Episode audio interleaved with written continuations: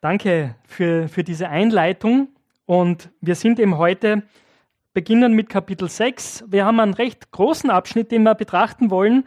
Äh, ihr müsst keine Angst haben, wir werden das nicht Vers für Vers durchgehen, aber wir werden Kapitel 6, die Verse 7 bis Kapitel 8, Vers 3 miteinander anschauen. Das ist ein großer Block, aber ihr werdet gleich sehen, warum äh, das alles zusammenhängt. Bevor wir da reinsteigen, möchte ich auch nochmal mit uns beten. Herr unser Gott, danke, dass du jetzt hier bist durch deinen Heiligen Geist. Dass du uns begegnen möchtest, so wie du Menschen damals begegnet bist. Herr, und wir beten, so wie wir jetzt dein Wort in den Händen halten, dass du unser Leben in deine Hände nimmst. Dass du uns veränderst, dass du uns Jesus ähnlicher machst. Danke, dass du jetzt zu uns reden möchtest. Amen.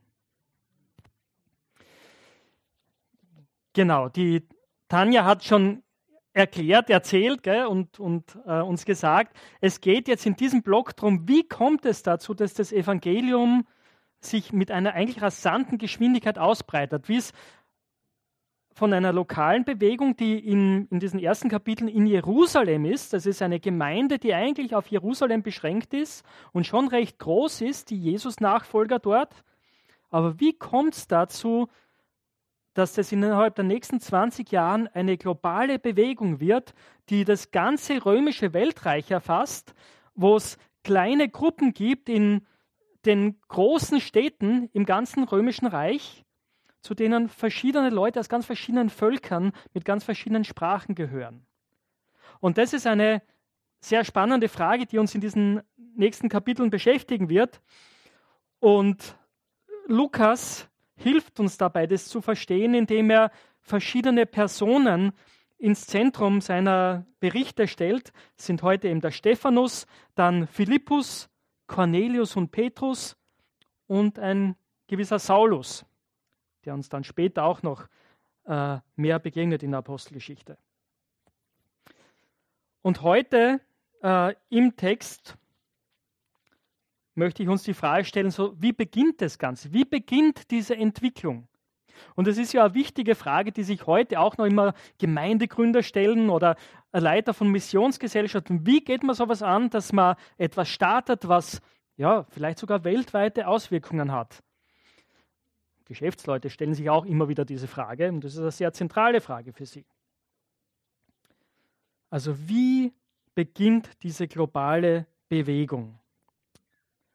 Und das Überraschende ist, es beginnt mit einer Katastrophe, mit einer absoluten Katastrophe.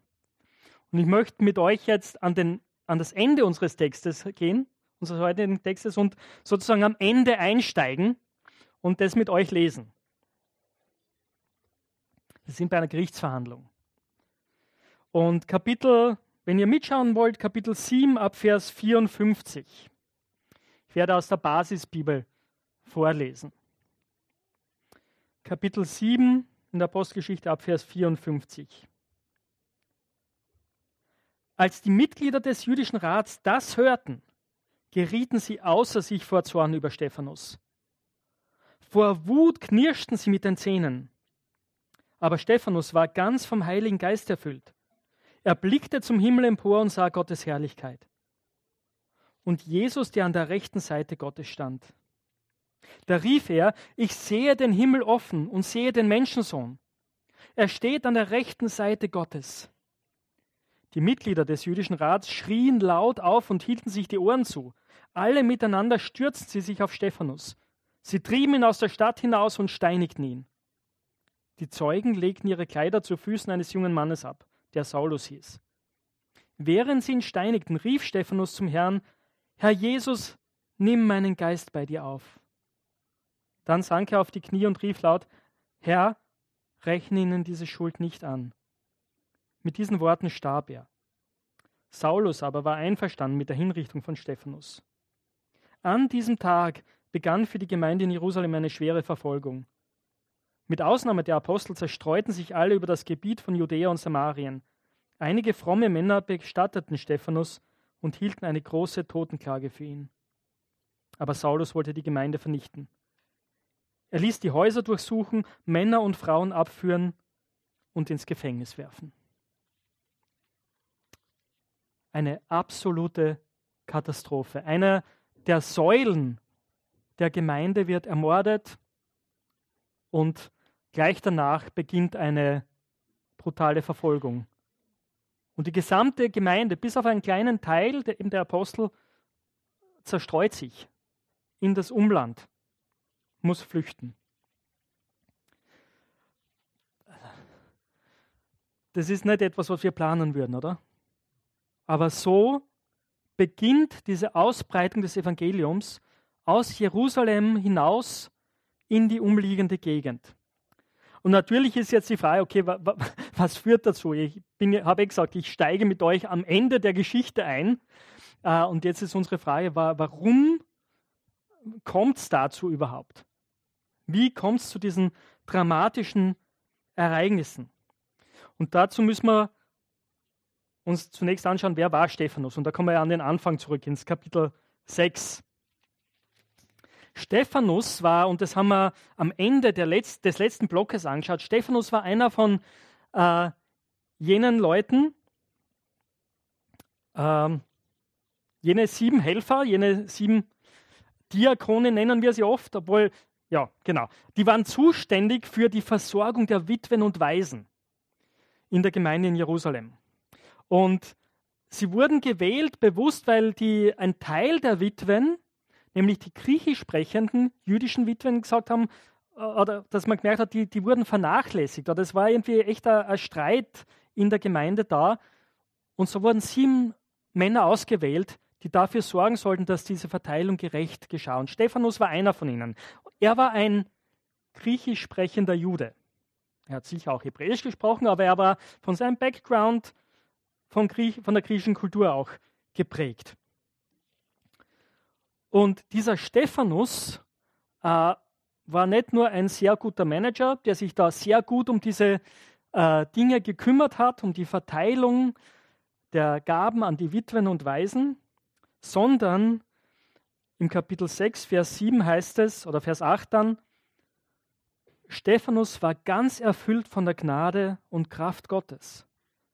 So konnte er beim Volk Wunder und große Zeichen tun. Und dann ein paar Verse später, in Vers 10 heißt, Stephanus aber redete mit großer Weisheit und in der Kraft, die Gottes Geist ihm gab. Das heißt, Stephanus, äh, das war zwar seine Aufgabe, gell, sich um, um die Witwen und Waisen zu kümmern, aber er hat einen viel größeren Dienst gehabt. Wie auch später Philippus, da werden wir das auch sehen. Er war, er war mächtig im Wort und in der Tat, heißt es in manchen alten Übersetzungen. Ja. Er hat das Evangelium verkündigt. Und der Geist Gottes war offensichtlich mit ihm. Menschen sind zum Glauben gekommen dadurch. Menschen sind geheilt worden. Er hat Wunder getan. Nicht nur die Apostel, sondern auch Stephanus, ja, einer von den sieben. Und das ist nur so nebenbei gesagt jetzt, aber das ist wichtig, weil ich manchmal Gespräche habe mit Leuten hier in der Gemeinde auch, und sie sagen, ja, weißt, ich habe ja nur so einen ganz normalen Dienst. Äh, ich kümmere mich um, weiß ich nicht, Sessel aufstellen oder, oder um organisatorische Dinge. Liebe Freunde, das ist was tiefst, zutiefst Geistliches. Der Alltagsjob vom Stephanus war ein organisatorischer. Hat viel mit Organisation zu tun gehabt und, und diesen Bereichen, aber er war ein zutiefst geistlicher Mann. Und ich möchte euch auch ermutigen, egal was du machst in der Gemeinde oder auch außerhalb, alles, was du tust, ist geistlich. Und vielleicht hast du eine Begabung, die schlummert. Vielleicht hast du auch diese Leidenschaft wie Stephanus, dass andere das Evangelium hören und verstehen und Jesus kennenlernen. Und möchte dich ermutigen, das auch einzusetzen, auch wenn du vielleicht auch hier in der Gemeinde im Moment nur einen ganz banalen Job hast. Das ist nur so eine Nebenbemerkung. Okay, aber was war das Problem? Also Stephanus war ein mächtiger Prediger. Äh, er hat das Evangelium von Jesus verkündigt und das hat äh, Widerstand hervorgerufen. Wenn ihr da gleich schaut, eben äh, Vers, 7, äh, Vers 10 habe ich vorgelesen, Kapitel 6, Vers 9 heißt es, da traten Leute auf, die Stephanus in einen Streit verwickelten. Einige gehörten zur Synagoge der Freigelassen, andere zu den Synagogen der Juden, in unterschiedlicher die unterschiedlicher Herkunft waren. Sie stammten aus Kyrene und Alexandria, aus Kilikien und der Provinz Asia. Also es gibt, es gibt Streit. Manche der Zuhörer sind überhaupt nicht einverstanden mit dem, was Stephanus sagt. Und äh, sie argumentieren mit ihm. Und was aber passiert, ist, dass Stephanus, eben wie ich schon vorgelesen habe im Vers 10, mit großer Weisheit und in der Kraft Gottes ihnen entgegentritt und ihnen antwortet. Deshalb konnten sie seinen Worten nichts entgegensetzen. Seine Argumente waren die besseren Argumente. Und sie hatten ihm nichts entgegenzusetzen. Was tut man in so einem Fall?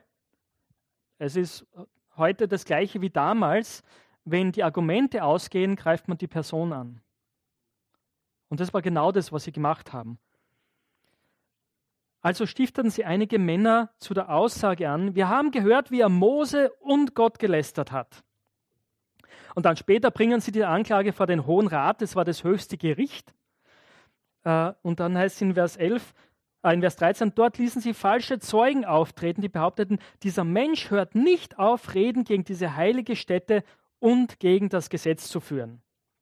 Wir haben gesagt, gehört, wie er gesagt hat, Jesus der Nazoräer wird diese Städte niederreißen, außerdem wird er die Vorschriften des Gesetzes umstürzen, die uns Mose gegeben hat. Das ist jetzt ihre Anklage gegen Stephanus. Und es ist ganz klar erfunden.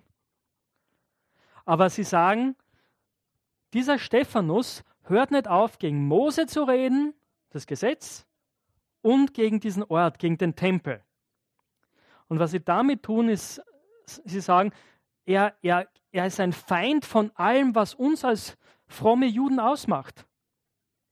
Weil nämlich Mose und das Gesetz waren natürlich das Kern dessen, was der Glaube an ihren Gott beinhaltet. Ja? Sie haben an die Offenbarung Gottes geglaubt, die durch Mose gegeben wurde, die im Gesetz enthalten ist. Das ist das, was sie ausmacht. Und der Tempel war natürlich der Ort, wo Gott seinem Volk begegnet. Das Zentrum der Anbetung. Und wenn es natürlich stimmt, dass Stephanus ein Feind dieser Dinge ist, na dann hat er es verdient zu sterben. Das ist jetzt die Anklage, die sie vorbringen gegen Stephanus. Und es ist ganz spannend, was Lukas dann im Vers 15 schreibt. In dieser Gerichtssituation, alle Ratsältesten blickten auf Stephanus, blickten Stephanus gespannt an. Da merkten sie, dass, dass sein Gesicht leuchtete wie das eines Engels. Wir sehen, Gott ist da, oder? Gott stärkt Stephanus, er gibt ihm Kraft. Und das sehen sogar die, die ihn anklagen. Und dann ist natürlich die Frage, der Hohepriester stellt dann die Frage, ist das wahr, was diese Leute sagen? Und Stephanus beginnt jetzt seine Verteidigungsrede oder seine Rede. Und das ist dieser große Abschnitt im ganzen Kapitel 7. Äh, und das werden wir uns jetzt nicht eben Vers für Vers anschauen, sondern die, die großen Blöcke, was Stephanus hier tut, was seine Botschaft ist. Wir haben also gesehen, Stephanus in diesem ersten Abschnitt, er ist ein Mann voll Gnade und voll der Kraft Gottes, durch den Gott wirkt. Und jetzt sehen wir seine Verteidigung. Und was er in diesen Versen macht, in diesem Kapitel, ist eigentlich, dass er einen, einen Kurzabriss der ganzen Geschichte des Alten Testamentes gibt. Wenn du jetzt hier bist und sagst, bah, ich habe das Alte Testament noch nie gelesen und das natürlich, also so viel so ungefähr, gell? also diese Seite hier, ähm, dann ist das vielleicht ein ganz guter Einstieg, die Rede, die Stephanus hält. Natürlich muss man dabei beachten, er redet zu seinen Volksgenossen, er redet zu Juden, zu Leute, die seinen Glauben teilen. Das heißt, vieles, was er hier sagt, äh, haben die sofort verstanden. Und wahrscheinlich wirst du, wenn du noch nicht so in der Bibel zu Hause bist, viele Fragezeichen haben, aber es ist ein guter Einstiegspunkt. den er hier macht. Und er schaut im Prinzip anhand von vier Personen die Geschichte Gottes mit seinem Volk an. Er redet zunächst über Abraham, dann über Josef, dann über Mose, das ist fast der größte Teil. Und das ist nicht zufällig, weil das wurde ihm ja auch vorgeworfen, gell? dass er Mose ablehnt. Und dann über David und Salomo und den Tempel ganz am Ende. Was sagt er hier in diesen Versen? Nun, zunächst, äh, Abraham ist natürlich der Stammvater des Volkes Israel. Derjenige, den Gott aus seinem fernen Land gerufen hat und gesagt, geh in das Land, das ich dir zeigen werde. Und wenn wir uns nur den Vers 8 anschauen, im Kapitel 7, heißt es hier, Gott schloss mit Abraham einen Bund. Dessen Zeichen war die Beschneidung Abrahams. Die Beschneidung. Abraham bekam seinen Sohn Isaac und beschnitt ihn am achten Tag nach der Geburt. Genauso machte es Isaac mit Jakob und ebenso Jakob mit seinen Söhnen, den zwölf Stammvätern. Und was Stephanus damit auch zum Ausdruck bringt, sagt er, das ist meine Geschichte. Das ist das, was ich zutiefst glaube. Und es verbindet mich mit euch. So spricht er auch übrigens die Leute an. Ganz am Anfang seiner Rede sagt er, ihr Brüder und Väter, hört mich an. Das heißt, er sagt, na, ich, ich wende mir nicht vom jüdischen Glauben ab, ich bin Jude so wie ihr. Auch wenn ich griechisch vielleicht kulturell geprägt bin, aber ich bin Jude. Das ist meine Geschichte, so wie es eure Geschichte ist. Ich bejahe das absolut. Und Gott hat gewirkt, Gott hat Abraham berufen, Gott hat einen Bund mit Abraham geschlossen. Und er hat dafür ein Zeichen gegeben, die Beschneidung. Das ist so der erste Punkt. Der zweite Punkt, Josef in Ägypten. Einige von euch kennen vielleicht diese Geschichte oder vielleicht habt ihr auch, wie heißt Joseph and the Colorful Dreamcoat, dieses Musical einmal gesehen. Ähm, die Geschichte von Josef ist eine sehr bekannte Geschichte. Ja? Josef wird von seinen Brüdern nach Ägypten verkauft, ähm, in die Sklaverei, weil sie neidisch auf ihn sind. Und er steigt aber dann dort auf. Er wird zur rechten Hand Pharaos. Und das beschreibt äh, Stephanus hier in den Versen 9 bis 10. Ich lese es kurz vor. Die anderen Stammväter waren neidisch auf ihren Bruder Josef und verkauften ihn als Sklaven nach Ägypten. Aber Gott stand ihm bei und rettete ihn jedes Mal, wenn er in Not war. Gott schenkte ihm Weisheit und die Gunst des Pharao, des Königs von Ägypten. Der übertrug ihm daraufhin die Verwaltung ganz Ägyptens und die Aufsicht über alle königlichen Güter. Also wieder sehen wir hier das Prinzip, Gott rettet sein Volk. Und durch Josef wird dann die ganze Familie gerettet vor der Hungersnot. Okay, das ist das Prinzip, das Stephanus hier ganz deutlich macht. Gott steht zu seinem Wort, Gott rettet die, die ihm vertrauen. Hier in dem Fall Josef. Und dann kommen wir zu Mose. Fast forward, 400 Jahre später, also von euch aus gesehen in diese Richtung, ja? 400 Jahre später. Diese Familie ist zu einem großen Volk geworden und das Problem ist aber, es geht ihnen nicht mehr so gut wie zur Zeit Josef, sondern sie sind in der Sklaverei. Sie werden unterdrückt von den Ägyptern. Aber Gott hat sie nicht vergessen. Gott schickt einen Retter. Mose. Und Stephanus leitet es ein mit Worten, dann war es soweit in Vers 17, Gott wollte das Versprechen einlösen, das Abraham gegeben hatte. Und er beschreibt, wie Mose geboren wurde äh, und auch wie dann ab Vers 23 beschreibt er, wie Mose sich für das Volk einsetzt. Mose hat merkt diese Ungerechtigkeit, die seinem Volk passiert und der in einer Situation erschlägt einen Ägypter. Ja? Und dann will er auch einen Streit schlichten zwischen zwei Israeliten und die sagen, hey, was willst du? Du willst mich auch umbringen, so wie du den Ägypter umgebracht hast. Und, und sie lehnen ihn ab. Und Mose muss flüchten. Er ist 40 Jahre in der Wüste und diese 40 Jahre kommen auch immer wieder vor. Als Mose 40 Jahre alt ist, passiert es, dann 40 Jahre später, nachdem er 40 Jahre in der Wüste war, begegnet ihm Gott, das beschreibt ab Vers 30. Und hier sagt Gott, in Vers 34, ich habe die Not meines Volkes in Ägypten gesehen, ihre Klage habe ich gehört, deshalb bin ich herabgekommen, um sie zu befreien. Nun geh, ich sende dich nach Ägypten. Und dann beschreibt er, wie Mose geht und das Volk in die Freiheit führt, oder Gott durch ihn das Volk in die Freiheit führt. Und dann am Ende seines Lebens sagt Mose auch, in Vers 37 sagte Stephanus, und es war Mose, der zu den Israeliten sagte, Gott wird von deinen Brüdern einen Propheten wie mich für euch berufen. Und dann am Ende seiner Rede, oder gegen Ende, ab Vers 44, beschreibt Stephanus, wie Gott unter seinem Volk gewohnt hat, in einem Zelt, das sie mitgeführt haben. Und wie König David dann das Verlangen gehabt hat, gesagt, ich möchte einen Tempel bauen, ich möchte einen Ort bauen, wo Gott unter uns wohnt. Und Salomo, sein Sohn, hat es dann durchgeführt. Und er beendet diesen Abschnitt in Vers 48, dass er sagt, doch der Höchste wohnt nicht in einem Bauwerk, das von Menschenhand gemacht ist.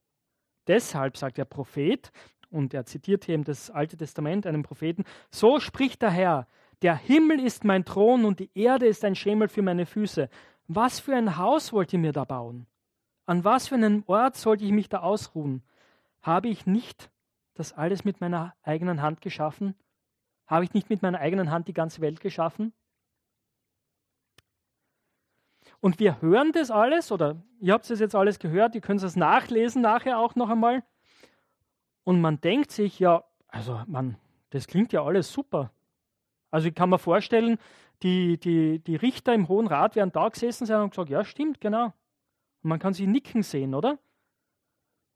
Wie Stephanus diese Dinge vorbringt, weil das war tatsächlich, also das ist das Zentrum des jüdischen Glaubens, das ist das, was sie festgehalten haben. Das Problem ist, dass Stephanus eine andere Linie auch noch hat in seiner Rede. Einerseits ist da das treue Handeln Gottes, der sein Volk rettet, wieder und wieder, der zu seinem Wort steht, zu seinen Verheißungen steht. Andererseits geht es um die Rebellion des Volkes in seiner Rede an mehreren Stellen. Die Brüder, die Josef in die Sklaverei verkaufen, weil sie neidisch auf ihn sind die, das Volk des Mose ablehnt und sagt, hey, was willst du eigentlich von uns? Ja? Und dann später, so wie ausgelassen, ab Vers 39 beschreibt er die Rebellion des Volkes in der Wüste 40 Jahre lang. Haben sie nicht Mose und Gott vertraut, sondern haben rebelliert gegen Gott so dass es am Ende heißt, Vers 42, da wandte sich Gott von ihnen ab. Er ließ sogar zu, dass sie Gestirne als Götter anbeteten. So steht es dann auch im Buch der Propheten. Ihr seid 40 Jahre lang durch die Wüste gezogen, ihr Leute vom Volk Israel. Habt ihr da etwa für mich Schlachtopfer und andere Opfer dargebracht? Nein, ihr habt das Zelt des Moloch und den Stern eures Gottes Raphan mitgenommen. Diese Götterbilder habt ihr gemacht, um sie anzubeten. Darum werde ich euch in die Verbannung führen, weit über Babylon hinaus. Das ist auch, ein, auch Zitate aus dem Alten Testament, auch aus der Bibel, die die Richter, vor denen Stephanus hier steht, gelesen haben.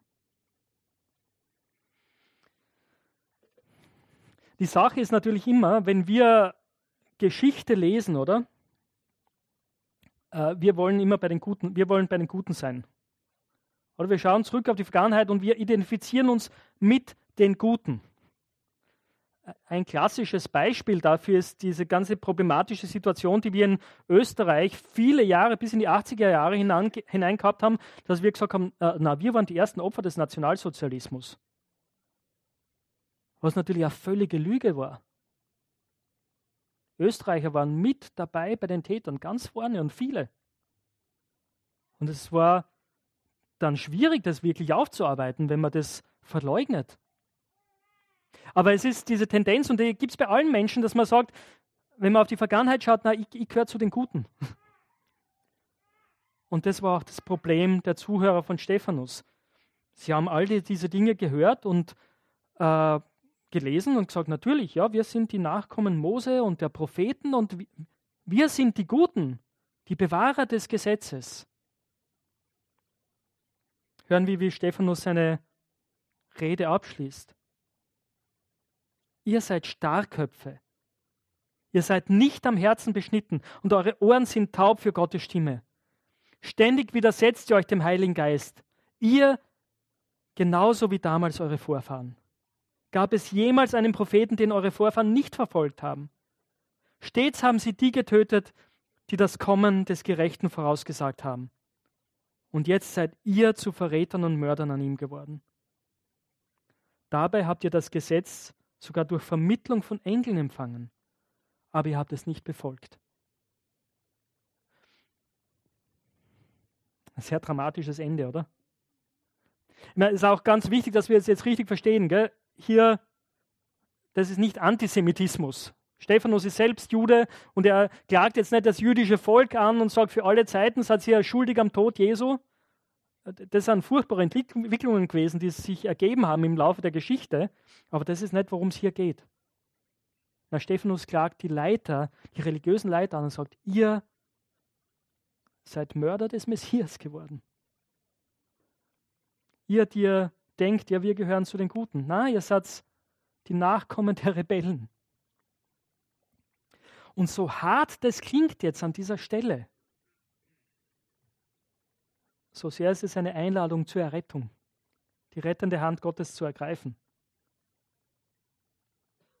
Weil wir können nur zu einer Beziehung zu Gott kommen, wenn wir uns eingestehen, dass wir nicht zu den Guten gehören. Dass wir nicht die sind, die eh schon immer Gottes Willen tun wollten und ihn gesucht haben. Sondern dass wir Rebellen gegen Gott sind. Dass wir von unserer Natur her sagen, na, ich, ich will selber entscheiden. Und wenn es mal reinpasst, so ein bisschen Religion, dann ist das schon gut, aber im Grunde genommen brauche ich, will ich diesen Gott nicht. Ich will nicht, dass er völlig über mein Leben bestimmt. Das ist der Punkt, wo die Mitglieder dieses Gerichts mit den Zähnen zu knirschen beginnen. Wo sie zum Schluss kommen, dieser Stephanus muss sterben. Jetzt können wir sagen, hey, hätte das nicht ein bisschen diplomatischer anlegen können? War das wirklich notwendig, was er da gemacht hat? erinnern wir uns, wie Lukas das einleitet, was er sagt, wie er beschreibt auch. Und tatsächlich, ich, ich glaube, dass, dass wir hier einen Augenzeugenbericht haben, äh, wo beschrieben wird, hat, sein Angesicht war wie das Gesicht eines Engels. Ich glaube, das muss fast von jemandem kommen, der dabei war, oder? Und merken wir, wie Stephanus selbst die Rede beendet Dabei habt ihr das Gesetz sogar durch Vermittlung von Engeln empfangen. Ich glaube, das ist, nicht, ist kein Zufall, dass der Anfang und dass wir das am Anfang und am Ende haben. Dieser Punkt ist eine Chance für jeden, der da drinnen sitzt, eine Entscheidung zu treffen. Werden Sie diese harten Worte annehmen und umkehren? Oder werden Sie sich anders entscheiden und muss dieser Stephanus sterben. Und der Punkt ist natürlich, wir haben es gelesen schon, sie treffen die Entscheidung, er muss weg, er muss sterben. Seht ihr, Stephanus war nicht so ein Heißläufer, denke ich. Aber was er hier macht, er steht ganz treu und klar zum Evangelium. Und er führt seinen Zuhörern vor Augen, worum es auch für sie geht. Und er ist bereit, die Kosten zu tragen. Und das ist der letzte Abschnitt, oder, wo wir Stephanus den Zeugen sehen. Das griechische Wort für Zeuge ist Martus. Daher kommt unser Wort Märtyrer. Und Stephanus, und in einem katholischen Land wissen wir das natürlich, der erste Tag nach dem Weihnachtsfest ist Stefanitag. Ah, der zweite, ja, natürlich. Noch, ja, danke. Ach ja, danke, danke, Stefan. ähm, weil er der erste Zeuge, Blutzeuge für Jesus ist. Er hat seinen Glauben bezeugt, indem er sein Leben gegeben hat. Und er ist in dieser Weise ein, ein Riesenvorbild für uns, oder? Es ist eigenartig, dass diese Ausbreitung des Evangeliums damit beginnt. Aber es ist ganz typisch für das, was man dann über Jahrhunderte und Jahrtausende hinweg beobachten kann. Dass wenn immer die Kirche verfolgt wird, das nicht das Ende ist, sondern genau der Punkt, wo Gott zu wirken beginnt. Tertullian, ein Christ äh, aus dem zweiten Jahrhundert, zweiten, Anfang drittes Jahrhundert, der auch durch einige sehr große Verfolgungswellen hindurch gelebt hat. Er hat ein äh, einen Satz geprägt, der, der sehr bekannt ist. Er hat geschrieben, das Blut der Märtyrer ist der Same der Kirche. Das Blut der Märtyrer ist der Same der Kirche. Dort, wo die Kirche leidet für das Evangelium, schenkt Gott Wachstum. Und wir werden das später auch in dieser Reihe sehen, dass Saulus, dieser Mann, der dabei steht, und die Hinrichtung gut heißt, der dann die Verfolgung einleitet. Gott hat einen Plan mit ihm und Gott wird ihm begegnen. Also bleibt da dran. Äh, ich möchte am Ende eine Geschichte mit euch teilen, die jetzt in den letzten Tagen erst erfahren habt. Eine, eine Schwestergemeinde von uns, die Döblinger Gemeinde, äh, da gab es einen Mann, einen Asylwerber, der abgelehnt wurde, der Ablehnung erhalten hat. Ähm, und dann, nachdem er abgelehnt wurde als Asylwerber aus Afghanistan, danach ist er zum Glauben gekommen, wirklich zum lebendigen Glauben. Ähm, und er wurde dann abgeschoben. Er hat die Gemeinde wirklich gebeten, für ihn zu beten und ihn zu senden. Und zurück in Afghanistan hat er seiner Familie Zeugnis gegeben, was dazu geführt hat, dass sein Vater und sein Bruder ihn zusammengeschlagen haben. Er wurde dann verhaftet und soweit die Gemeinde weiß, sitzt er im Gefängnis oder hatte schon seine Verhandlung vor dem Taliban, vor einem Taliban-Richter. Und sie wissen jetzt nicht, was passiert ist, aber es ist gut möglich, dass er mittlerweile beim Herrn ist.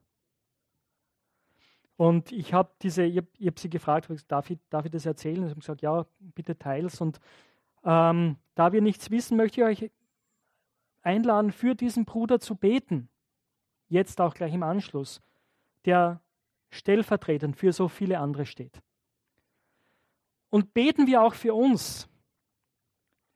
Wir, wir lesen diese Geschichten, wir hören von diesen Geschichten und wir denken, oh, das könnte nie und ich, aber es fängt hier und jetzt im Kleinen an bei uns, oder?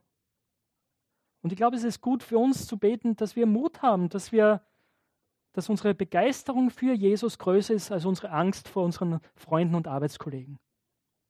Dass wir ihn bezeugen. In der Familie, im beruflichen Umfeld, im Alltag. Und so möchte ich uns jetzt da Zeit geben, äh, wo wir miteinander beten.